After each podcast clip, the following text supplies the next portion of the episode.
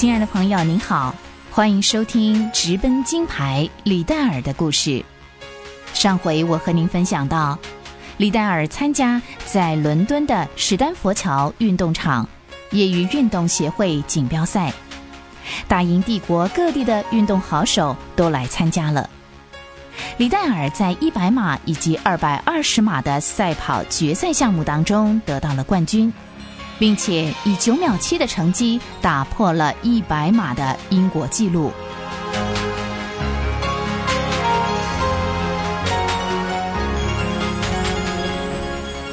格拉斯哥学生布道团汤姆森知道了李戴尔获胜的消息之后，兴奋的喃喃自语：“嗯，李戴尔，世界上跑得最快的人，哈！”太好了！等李戴尔大学一毕业，就邀他做世界巡回步道，到世界各地接触全世界的青年人。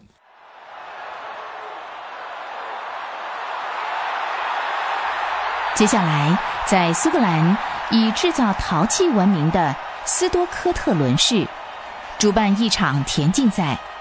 李戴尔代表苏格兰与英格兰和爱尔兰的选手同场竞技。备受各方看好的哈罗德·亚布拉罕，因为感染了流行性的咽喉炎，退出了比赛。李戴尔首先赢得了一百码短跑的冠军，接下来参加两百二十码短跑，照样顺利的从复赛进入决赛。相较于其他的选手，李戴尔显得一点也不紧张。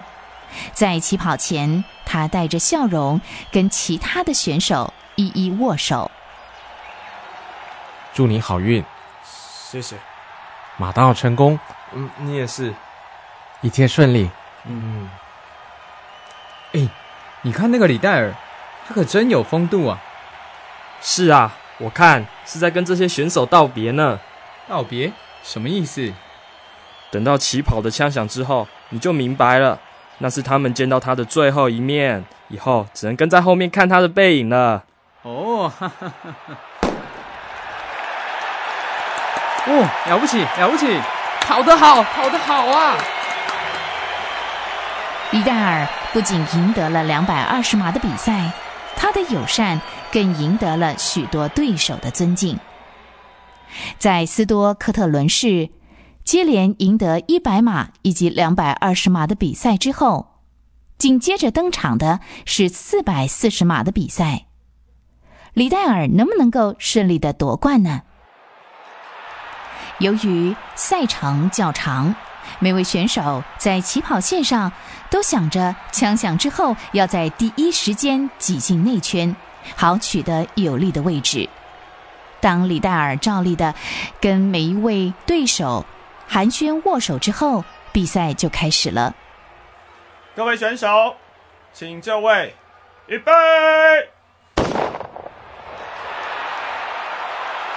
李戴尔起跑之后，突然被挤进了内圈的英格兰选手基利斯撞倒了。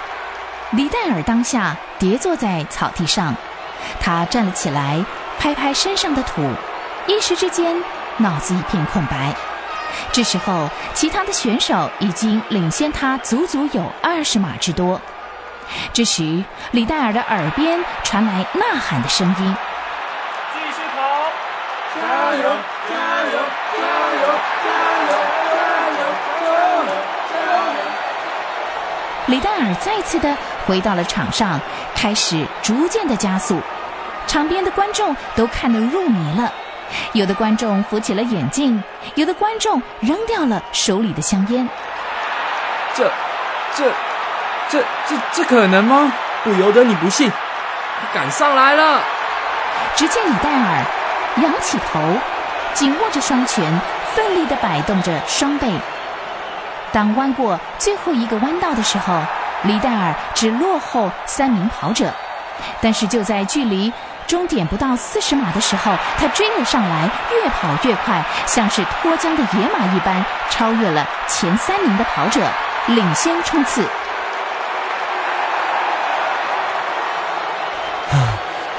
哎，扶扶他，扶把他扶好。把他抬起来，把他抬起来。抬好，抬好。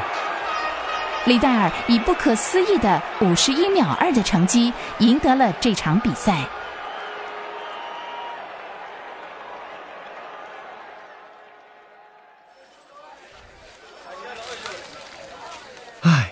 昨天那场比赛你看了吗？你是说李戴尔后来追上那场比赛吗？对啊，看了。你觉得怎么样呢？难以置信啊，在那不利的情况下还能赢。如果他不是疯了，就是真有上帝在帮助。我敢说啊，这是我们大英帝国运动史上罕见的一次比赛，百年不遇。这份报纸我要好好的保留着。看来一切似乎都顺利的进行。李戴尔不但稳稳的取得了奥运会国家代表的资格，并且被寄予夺牌的厚望。就在一九二三年三月二十七日。一件不被预期、意想不到的事情发生了。当天，英国的奥委会收到了1924年巴黎奥运会的赛程。不久，李戴尔得知100米短跑的预赛要在礼拜天举行。什么？在礼拜天举行？我不能在礼拜天比赛啊！礼拜天是基督徒的安息日。这一天是属于上帝的日子，这一天要做的是安息日和敬拜，而不是比赛。这没有任何妥协的余地。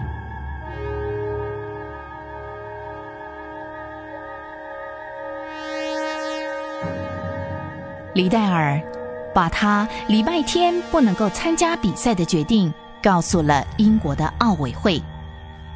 我不在礼拜天出赛，如果百米预赛。是在礼拜天举行，我是不会参加的。照这么说，一百米四人接力和四百米的四人接力赛，你也不参加吗？只要是定在礼拜天的比赛都不能。嗯，一百码九秒七，照这样的成绩，奥运金牌几乎已经到手了，任谁都不会放弃。李戴尔。你确定吗？非常确定。唉，这就难办喽。